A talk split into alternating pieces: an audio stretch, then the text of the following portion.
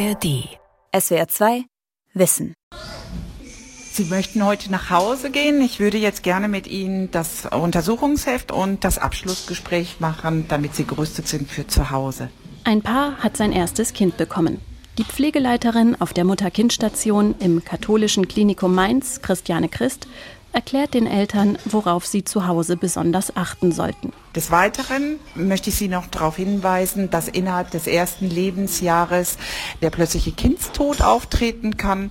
Die Ursache kennt man nicht, nur was das begünstigen würde. Rätsel plötzlicher Kindstod. Können Eltern vorbeugen? Von Mareike Gries. Wenn das Kind schläft, sollte es immer in Rückenlage schlafen, im eigenen Bett, also nicht im Ehebett zwischen Ihnen und Ihrem Mann, im Zimmer schon bei Ihnen, aber nicht zwischen Ihnen. Die Raumtemperatur sollte zwischen 16 und 18 Grad sein und natürlich stillen bis zum halben Jahr ist auch das Optimum. Natürlich rauchen nicht. Das ist einfach Christiane so Christ fragt, ob die Eltern weitere Fragen haben. Und tatsächlich. Dieses Familienbettschlafen ist ein klarer Nein-Fall. Also, ja. weil aktuell ist es auch so, dass man ja die Tendenz wieder hin zu diesem Familienbett geht und Hebammen das auch oft als eine schöne Lösung kommunizieren. Ich finde das auch eine schöne Vorstellung, aber die Medizin sagt, man sollte es eher nicht tun.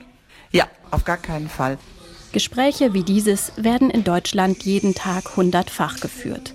Auf den meisten Entbindungsstationen gehören sie zum Standard, denn alle Eltern fürchten den plötzlichen Kindstod. Ihn gibt es seit Menschengedenken. Schon das Alte Testament erzählt von einem Fall. Damals kamen zwei Dirnen und traten vor den König. Die eine sagte, Bitte Herr, ich und diese Frau wohnen im gleichen Haus, und ich habe dort in ihrem Beisein geboren. Am dritten Tag nach meiner Niederkunft gebar auch diese Frau, nun starb der Sohn dieser Frau während der Nacht, denn sie hatte ihn im Schlaf erdrückt. Sie stand mitten in der Nacht auf, nahm mir mein Kind weg und legte es an ihre Seite. Ihr totes Kind aber legte sie an meine Seite. Was danach geschah, ist heute als salomonisches Urteil bekannt. Seit Jahrtausenden passiert es offenbar, dass Säuglinge scheinbar ohne jeden Grund und ohne jedes Geräusch im Schlaf versterben. Lange konnten Mediziner dem Phänomen nicht auf die Spur kommen. Der Durchbruch kam vor rund 30 Jahren. Herr Bührer, ja, guten Tag. Möchten Sie eine Tasse Kaffee haben? Dr. Christoph Bührer ist Direktor der Klinik für Neonatologie an der Berliner Charité. Er ist Experte im Bereich des plötzlichen Kindstods, auch SIDS genannt. Die Abkürzung steht für Sudden Infant Death Syndrome. Setzen Sie sich hin, dann ist es so eine Art Privatvorlesung, die Sie jetzt kriegen. Sehr gerne, ja. ja. Und zwar, das sind die Todesursachen von Säuglingen in Deutschland. Christoph Bührer deutet auf seinen Computermonitor. Die Tabellen und Grafiken dort zeigen, dass jährlich knapp 4000 Menschen in Deutschland sterben, bevor sie 18 Jahre alt sind. Kinder und Jugendliche also. Zwei Drittel sterben als Neugeborene oder Säuglinge. Und davon gehen wiederum 5 Prozent auf den plötzlichen Kindstod zurück. Das sind etwa 130 Babys pro Jahr in ganz Deutschland. Bis in die frühen 90er Jahre war diese Zahl deutlich höher, sagt Christoph Bührer. 1990 1300 Sitzfälle und jetzt haben wir noch 127. Ja? Um 90 Prozent ist die Sterblichkeit an dieser Erkrankung zurückgegangen. Keine andere kindliche Erkrankung, kein Herzfehler, keine Frühgeburtlichkeit hat innerhalb von 20 Jahren einen solchen Rückgang erfahren wie der plötzliche Kindstod. Und das ohne Geld auszugeben für ein einziges Medikament, für ein einziges Gerät, für einen einzigen Krankenhaustag. Einzig und allein die Aufklärung der Eltern hat zu diesem drastischen Rückgang geführt. Jahrzehntelang war der plötzliche Kindstod den Medizinern ein Rätsel. Obduktionen haben keinerlei Auffälligkeiten ans Licht gebracht. Die verstorbenen Kinder waren gesund. Aber sie hatten alle eines gemeinsam. Sie sind im Schlaf gestorben, still, ohne dass die Eltern es mitbekommen haben. Dieser Umstand hat dazu geführt, dass weltweit protokolliert wurde, wie genau die toten Kinder aussahen, als sie gefunden wurden. Die meisten Kinder werden nachts gefunden, also im Schlaf.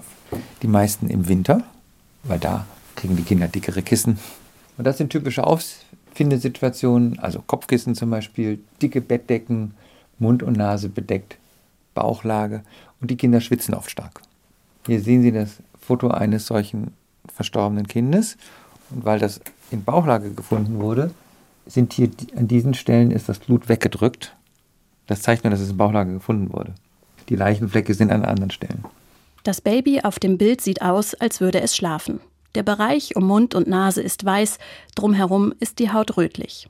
Der plötzliche Kindstod ist ein Tod durch Ersticken, weiß Christoph Bührer. In der Tat ist es so, dass, wenn man die Kinder obduziert, sich die Befunde nicht von denen unterscheiden, die man bei einem Ersticken hätte.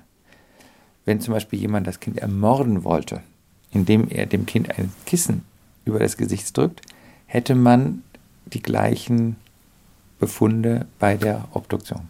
Säuglinge sind nicht in der Lage, selbst eine Decke oder ein Kuscheltier wegzuschieben, wenn sie vor das Gesicht gerutscht sind.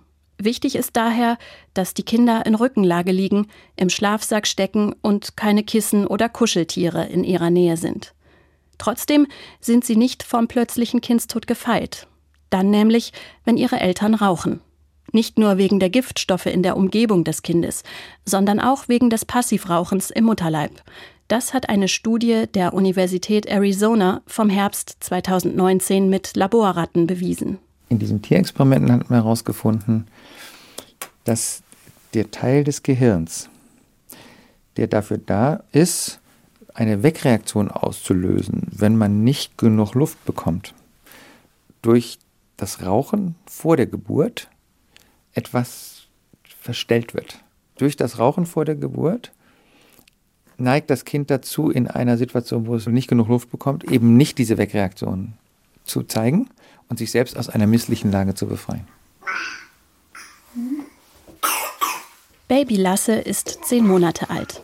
Er lebt mit seinen Eltern und dem großen Bruder in Mainz. Seine Mutter, Luisa Hinkel, ist inzwischen eine wahre Expertin für den plötzlichen Kindstod. Als sie zum ersten Mal Mutter wurde, hat ihr die Vorstellung große Angst gemacht, dass das Kind im Schlaf sterben könnte. Weil ich das Gefühl hatte, dass er immer wieder Atemaussetzer hat. Und dann konnte ich einfach nicht mehr schlafen und habe dann irgendwann meinen Mann davon überzeugen können, dass wir diese Matratze oder diese Matten uns besorgen. Die Angst vor dem plötzlichen Kindstod ist im Moment sehr viel verbreiteter als der plötzliche Kindstod selbst. Findige Hersteller haben darauf reagiert und Geräte zur Atemüberwachung auf den Markt gebracht. Zum Beispiel extrem bewegungsempfindliche Matten, die unter die Matratze des Babybettchens gelegt werden. Auch Baby Lasse hat diese Sensoren an seinem Bett. Hm, willst du schlafen? Was passiert denn jetzt? Es geht ins Bett. Luisa Hinkel steckt ihren Sohn in einen Babyschlafsack und legt ihn ins Bett. Das Babybett steht in ihrem Schlafzimmer.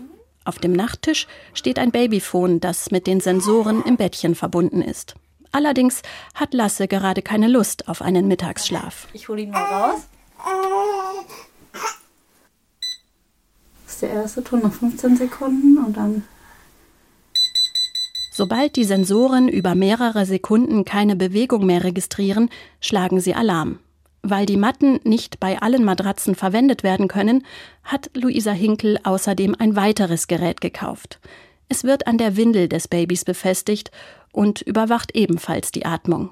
Bei Lasse kam es bisher kaum zu einem Alarm, bei ihrem älteren Sohn allerdings schon, erzählt Luisa Hinkel. Beim Großen hat sie eigentlich permanent angeschlagen, also mindestens zwei, dreimal die Nacht. Und habt ihr das dann mal von Ärzten abklären lassen, ob da wirklich irgendwas ist? Jedes Mal, wenn ich gefragt habe, haben die gesagt, dass es normal ist, dass Kinder auch mal Aussetzer haben können.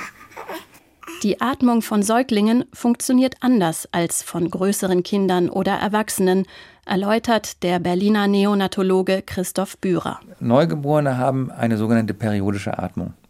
Das heißt, die atmen mal ein bisschen mehr und mal ein bisschen weniger. Und in den Phasen, wo sie ein bisschen weniger atmen, kann es sein, dass die Atmung so flach ist, dass man denkt, sie atmen gar nicht. Die Neugeborenen können was, was wir nicht können. Die können zum Beispiel trinken am Busen und atmen gleichzeitig.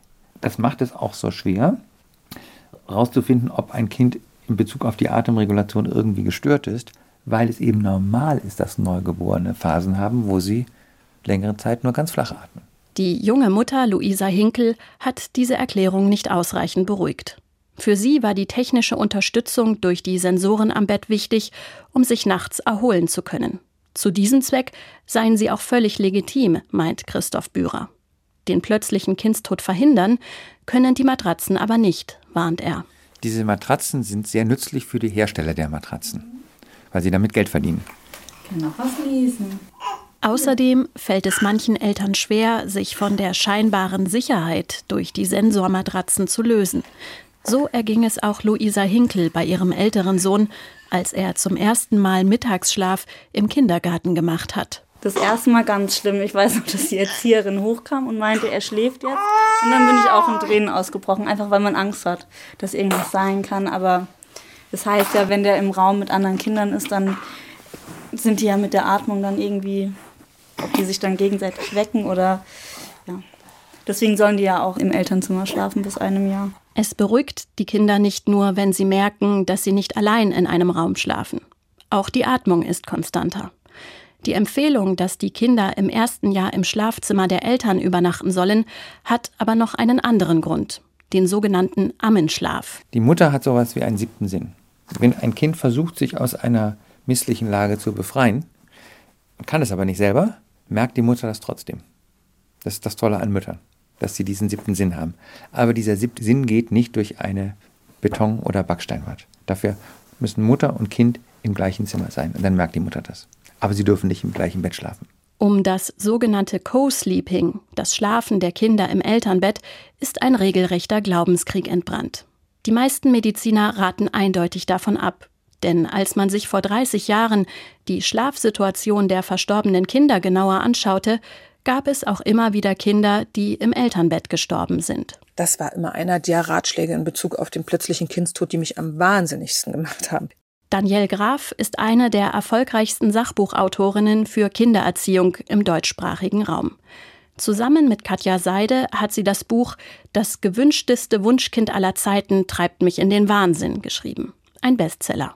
Sie hat sich intensiv mit dem Thema plötzlicher Kindstod beschäftigt und mehrere Studien dazu verglichen. Ja, es gibt Untersuchungen, die sagen, die Gefahr im Elternbett ist etwas höher. Es gibt aber auch andere Studien, die sagen, nein, da sind verschiedene Faktoren gar nicht beachtet worden. Da wurden beispielsweise Schlafsofas mit Elternbetten gleichgestellt.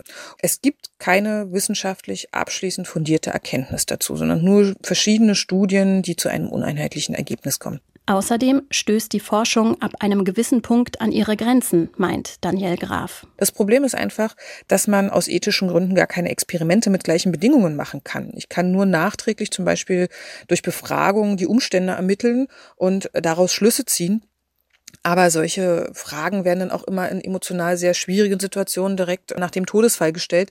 Das heißt, die Eltern können sich unter Umständen gar nicht mehr richtig erinnern oder sie verschweigen Tatsachen. Also die Vergleichbarkeit mit Kontrollgruppen ist da wirklich nur sehr, sehr eingeschränkt gegeben. Danielle Graf steht zwar hinter den medizinischen Empfehlungen, um den plötzlichen Kindstod zu vermeiden. Sie weiß aber auch, dass der plötzliche Kindstod ein sogenanntes multifaktorielles Ereignis ist. Es müssen also mehrere Faktoren zusammenkommen. Zum Beispiel ist ein Kind eher gefährdet, wenn es eine Erkältung hat und noch dazu auf dem Bauch schläft. Und Danielle Graf weiß aus ihrer Erfahrung als Mutter und durch Gespräche mit Leserinnen und Lesern, dass es mit der Umsetzung der Schlafempfehlungen manchmal gar nicht so leicht ist. Natürlich als junge Mutter ist man verunsichert und möchte alles richtig machen und deswegen habe ich versucht, mein Baby in das Beistellbett zu legen. Nur mein Baby hat überhaupt nicht eingesehen, warum es da so ganz allein rumliegen soll, sondern es wollte partout Körperkontakt. Also im ersten Lebensjahr ging überhaupt gar nicht schlafen ohne irgendeinen Körperkontakt. Das heißt, ich hatte nicht die geringste Chance, das Kind in ein Bett zu legen. Ich kann immer nur empfehlen, hören Sie auf Ihr Herz. Meins hat damals gesagt, mein Baby gehört zu mir und die Natur hat es so eingerichtet, dass Mütter so mit Instinkten ausgerüstet sind, dass sie einfach den Schlaf ihres Kindes sicher begleiten. Junge Eltern sind unerfahren und oft unsicher. Daniel Graf möchte ihnen einen Teil der Unsicherheit nehmen, indem sie darüber aufklärt, dass der plötzliche Kindstod heutzutage nur noch sehr selten auftritt. Weltweit arbeiten Forscherinnen und Forscher daran, auch diese wenigen Todesfälle zu vermeiden. So haben 2022 australische Wissenschaftler Studienergebnisse veröffentlicht, die hoffen ließen und über die viel berichtet wurde. Sie vermuteten, ein bestimmtes Enzym namens Butyrylcholinesterase im Gehirn der Babys verhindere, dass sie aus dem Schlaf aufschrecken, wenn ihre Atmung aussetzt. Der Berliner Neonatologe Christoph Bührer hält nichts von dieser Annahme. Wenn man sich die Daten anguckt, wird diese Behauptung nicht durch das, was sie gemessen haben, unterstützt. Die Butylcholinesterase-Aktivität der Sitzkinder liegt nämlich komplett innerhalb des Bereiches der Kontrollkinder. Das heißt, das ist komplett unbrauchbar. Es gibt eine Aktualisierung der Leitlinie, die ist von Dezember 2022 und da wird diese Arbeit aus Australien aus gutem Grund mit keinem Wort erwähnt. In den letzten vier Jahren waren es jeweils rund 130 Sitzfälle in ganz Deutschland. Autorin Danielle Graf sagt, dass die Zahl vermutlich noch geringer wäre, wenn die verstorbenen Kinder genauer auf die Todesursache hin untersucht würden. Das legten mehrere Untersuchungen nahe. Der Vergleich zwischen den Niederlanden und Deutschland ist in Bezug auf den plötzlichen Kindstod sehr, sehr interessant. Denn dort ist die Rate weltweit mit am niedrigsten. Dann habe ich mich gefragt, woran liegt denn das? Und habe herausgefunden, dass im Gegensatz zu Deutschland in den Niederlanden fast alle Kinder obduziert werden. Es wird also gründlich gesucht und auch gefunden, was wieder die These stützt, dass wenn man nur lange genug sucht, auch tatsächlich eine Todesursache findet. Angeborene Herzfehler etwa oder vorher nicht festgestellte Krankheiten. Der Kölner Kinder- und Jugendarzt und Schlafmediziner Dr. Alfred Viata hält nicht viel von solchen Zahlenspielen. Er hat mit mehreren Ärzten eine Leitlinie erarbeitet, die die Risiken des plötzlichen Kindstods erklärt und Ratschläge zur Vermeidung gibt. Auf dieser Leitlinie basieren die Empfehlungen der meisten Eltern-Kind-Stationen in deutschen Krankenhäusern. Wer es erlebt hat, wie ich, alle 14 Tage mit Eltern sprechen zu müssen, die plötzlich ihr Kind verloren haben, weiß, welch einschneidendes Erlebnis der plötzliche Kindstod für Familien ist. Und die Erfolge nach Bekanntgabe der Empfehlungen sind so gut, dass es sich lohnt, hier konsequent sie umzusetzen. In dieser Leitlinie steht zum Beispiel, dass Babys mit einem Schnuller eher nicht im Schlaf sterben. Allerdings sollte der Schnuller nicht wieder in den Mund gesteckt werden, wenn er beim Schlafen rausgefallen ist. Die Kinder sollten nicht zu warm angezogen werden und drinnen keine Mütze aufhaben. Es wird auch auf das Risiko von Alkohol und Drogen eingegangen, die nicht nur über die Muttermilch in den Blutkreislauf des Kindes gelangen. Der sogenannte Ammenschlaf, der siebte Sinn der Mütter, wird durch Drogen gestört. Und sogar Alkohol in der Atemluft der Eltern hat sich als gefährlich herausgestellt. Der wichtigste Punkt aber steht an Platz 1 der Empfehlungen. Legen Sie Ihr Kind zum Schlafen auf den Rücken. Benutzen Sie dabei eine feste Unterlage. Wer in Deutschland in den 60er, 70er oder 80er Jahren geboren ist, gehört in der Regel zur Generation Bauchlage. Ärzte und Hebammen haben den jungen Eltern damals geraten, die Babys auf dem Bauch schlafen zu lassen. Das sollte verhindern, dass sich der noch weiche Kopf des Säuglings abflacht. Außerdem sollte es gut sein für die Muskulatur. Viele Kinder schlafen auch tatsächlich ruhiger, wenn sie auf dem Bauch liegen, weil es ihre Verdauung erleichtert. Inzwischen steht fest, das Schlafen in Bauchlage ist ein deutlicher Risikofaktor, warnt Alfred Viata. Was mich immer wieder stört, ist, dass durch Bilddarstellungen äh, sicherlich unbewusst dies alles konterkariert wird. Der auf dem Bauch, auf dem Schaffell mit Mütze bekleidete Säugling, das ist exakt die falsche Botschaft mit drei Aussagen, die Kindstod fördernd sein können. Die Mütze gehört nicht dahin, das Schafsfell gehört nicht dahin und die Bauchlage passt schon mal gar nicht. Durch Bilder werden Botschaften viel einprägsamer vermittelt. Deshalb mein Appell an alle Beteiligten bis hin zu den Babyfotografen, vermeiden Sie Dinge zu suggerieren, die junge Säuglinge gefährlich sein könnten und das Kindsrisiko erhöhen könnten. Lange war nicht klar, ob es eventuell auch genetische Ursachen für den Sitz, den plötzlichen Kindstod geben könnte, sagt Alfred Viata. Die Frage ist noch nicht abschließend geklärt. Allerdings weiß man inzwischen, dass Kinder von weniger gebildeten und ärmeren Eltern eher gefährdet sind. Und das weltweit. SIDS gibt es weltweit unterschiedlich ausgeprägt. Wenn Sie in die USA schauen, da wissen wir, dass bei den Menschen mit afroamerikanischem Ursprung die Rate höher ist. Und auch das war mit damals ein Grund, weltweit Anstrengungen zu unternehmen, das Phänomen SIDS so gut es geht zu erforschen. Und ich erinnere mich noch sehr an die Back to Sleep-Kampagne in den USA, die dann auch dort zu einem wesentlichen Rückgang der SIDS-Todesfälle geführt hat. In a baby's first year, the safest recommendation is to put her back to sleep. Back to Sleep, Schlafen auf dem Rücken, heißt es deshalb in den USA.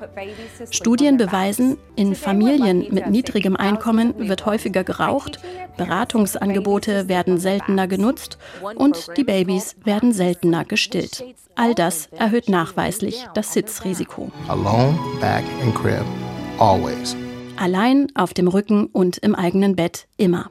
Aktuell gibt es kein zentrales Register, das die plötzlichen Säuglingstode erfasst. Daher lässt sich nur vermuten, warum es das Phänomen trotz flächendeckender Aufklärung nach wie vor gibt. Die Ärzte vermuten, dass es vor allem daran liegt, dass noch immer während der Schwangerschaft und danach geraucht wird. Und dass sich nicht alle Eltern ausreichend an die Empfehlungen zur sicheren Schlafumgebung halten. Außerdem versterben immer wieder Kinder in den ersten Stunden nach der Geburt am Sitz, wenn sie auf der Brust ihrer erschöpften Mutter liegen und die Atmung nicht sorgfältig überwacht wird. Ich habe Früchtetee in der Orangenkanne und Kaffee in der Sprat. Martina und Albrecht Stoiber schenken Kaffee ein, servieren Kuchen. Martina Stoiber legt Fotos eines kleinen Babys auf den Tisch. Franziska, genannt Frenzi. Und damit sie so unter uns ist, jetzt gerade. Franziska wurde nur wenige Wochen alt. 1987 ist sie am plötzlichen Kindstod gestorben. Seitdem engagieren sich ihre Eltern in der gemeinsamen Elterninitiative Plötzlicher Säuglingstod, kurz GEPS. Im Kreis von anderen Betroffenen oder vor Ärztinnen und Ärzten und Trauerbegleitern hat Martina Stoiber schon oft von Franziska, ihrem zweiten Kind, erzählt. Aber auch mehr als 30 Jahre nach dem Tod des Kindes fällt es ihr nicht immer leicht. Dieses Schatzkästchen dieser Erfahrungen, Leben und Sterben und Sterben eines Kindes und unsere Trauer und das, was es mit uns als Familie, als Ehepaar, als einzelnen Mann und Frau gemacht hat. Da habe ich dann gedacht, dieses Schatzkästchen mache ich übrigens nicht mehr für jeden auf. Wenn mich jemand fragt, wie viele Kinder haben Sie oder so, dann sage ich oftmals nur drei. Das habe ich am Anfang ganz anders gehandhabt. Da habe ich gedacht, und Frenzy gehört dazu, vier. Als Frenzy geboren wurde, hat niemand Albrecht und Martina Stoiber über den plötzlichen Kindstod aufgeklärt. Die Ursachen waren damals noch nicht bekannt. Heute wissen die beiden, dass viele Umstände von Franziskas Tod eher untypisch waren. Wir sind mit unserer älteren Tochter, die zwei war, sind wir aufs Dorf gefahren zu meinen Schwiegereltern ins Haus und haben Kaffee gemacht und auf sie gewartet, weil sie vom Urlaub wiedergekommen sind. Und haben die Franziska mit der Tragetasche in das Zimmer gestellt und sind dann runter, haben die alle begrüßt fröhlich und irgendwann habe ich gedacht, ach komisch, dieses Kind wacht jetzt gar nicht auf, dass es Hunger hat, ne? Und bin dann hoch und habe sie total schlaff in ihrem Anzüglein gefunden, in so einem äh, Skianzug, weil war ja Winter im Januar. Und dann habe ich sie rausgenommen und war aber der Meinung, ich kann sie da wach küssen und wach streicheln und rufen. Und dann erst bin ich raus und habe runtergerufen. Die Frenzi schnauft nicht mehr. Franziska ist also nicht nachts gestorben, wie die meisten anderen Kinder. Und sie ist noch in ein Krankenhaus gebracht worden. Die Eltern durften damals nicht mit in den Krankenwagen. Nachts bekamen sie einen Anruf, erinnert sich Albrecht Stoiber. Irgendwann in der Nacht hat dann Telefon geklingelt und dann war der diensthabende Arzt von der Kinderklinik dran und hat gesagt, dass es sehr, sehr kritisch aussieht. Und dann sind wir in die Kinderklinik gefahren. Da hat der Kinderarzt dann zu uns gesagt, ihre Werte waren dermaßen im Keller und dermaßen schlecht, dass, wie sie jetzt wieder weggeblieben ist, ich gedacht habe, das Kind hat ein Recht, jetzt auch zu sterben, nach dem zweiten oder dritten Mal Reanimation. Die ersten Wochen und Monate danach haben Albrecht und Martina Stoiber nur noch funktioniert. Ihrem zweijährigen Kind mussten sie erklären, dass die kleine Schwester nie mehr nach Hause kommt. Sie mussten eine Beerdigung organisieren, Albrecht Stoiber musste weiter arbeiten gehen. Weil sie sich damals mehr Hilfe und Unterstützung gewünscht haben, helfen Martina und Albrecht Stoiber heute selbst betroffenen Eltern. Sie raten ihnen zum Beispiel dazu, das Kind obduzieren zu lassen, wie sie es selbst auch getan haben. Auch wenn das für viele Betroffene eine schlimme Vorstellung ist. Ich habe im Lauf der Jahre mit meinem Mann auch erlebt, Eltern aus unserer Elterngruppe, die die Obduktion nicht hatten und hinterher sich gefragt haben, vielleicht war es doch was anderes und es war nicht das. Und ich habe auch erlebt, dass bei einer Obduktion rauskam, es war nicht der plötzliche Säuglingstod. Dieses Kind hatte einen Nierentumor. Ja, ganz was Seltenes bei Säuglingen, aber es hatte es. Und das hat ja eine Folge für nachgeborene Geschwisterkinder, ja. Diese Eltern haben nicht Angst vor dem Schlaf. Die haben ganz andere Vorsorgemaßnahmen zu bedenken und zu überstehen und so, ne? Und das ist was, woran wir eigentlich täglich arbeiten müssten, denn die Obduktionsrate geht immer weiter zurück. Das liegt zum einen daran, dass es zu wenig Pathologien gibt und dass Obduktionen teuer sind. Häufig müssen die Eltern sie selbst bezahlen. Außerdem ist unter den Medizinern die Meinung verbreitet, dass die Auffindesituation bei SIDS so eindeutig ist, dass eine Obduktion überflüssig ist und die Eltern nur zusätzlich belasten würde. Albrecht und Martina Stoiber sehen das anders. Sie sind inzwischen unfreiwillig zu Experten für SIDS geworden. Dass heutzutage das einfache Aufklären über den plötzlichen Säuglingstod diesen in tausenden Fällen verhindert, konnte Martina Stoiber anfangs kaum glauben. Ich habe am Anfang gar nicht an diese Prävention so unbedingt geglaubt, weil ich dachte, naja, es liegt halt jedes Kind auf dem Bauch, dann stirbt doch jedes Kind da bald, ne? Oder es liegen fast alle Kinder auf einem Fell, na dann sterben sie da auch, ne? Aber beeindruckt hat mich eigentlich persönlich die Tatsache, dass im Saarland zum Beispiel mal diese Broschüren ausgegangen sind vor einigen Jahren. Und diese Kliniken dachten, ach na ja, sterben ja kaum Kinder, ist ja auch nicht weiter tragisch, wenn man das nicht hat. Dann muss man auch Eltern nicht belasten damit. Und plups ging diese Sterberate wieder hoch. Jahrhundertelang war der plötzliche Kindstod ein Rätsel. Immer ist er ein Drama für die Eltern. Viele Fragen rund um mögliche Ursachen konnten inzwischen geklärt werden. Fest steht, ist die Schlafumgebung sicher, ist auch das Kind in Sicherheit. SWR 2 Wissen. Rätsel plötzlicher Kindstod. Können Eltern vorbeugen? Autorin und Sprecherin Mareike Gries, Redaktion Sonja Striegel. Ein aktualisierter Beitrag aus dem Jahr 2020. SWR 2 Wissen. Manuskripte und weiterführende Informationen zu unserem Podcast und den einzelnen Folgen gibt es unter swr2wissen.de.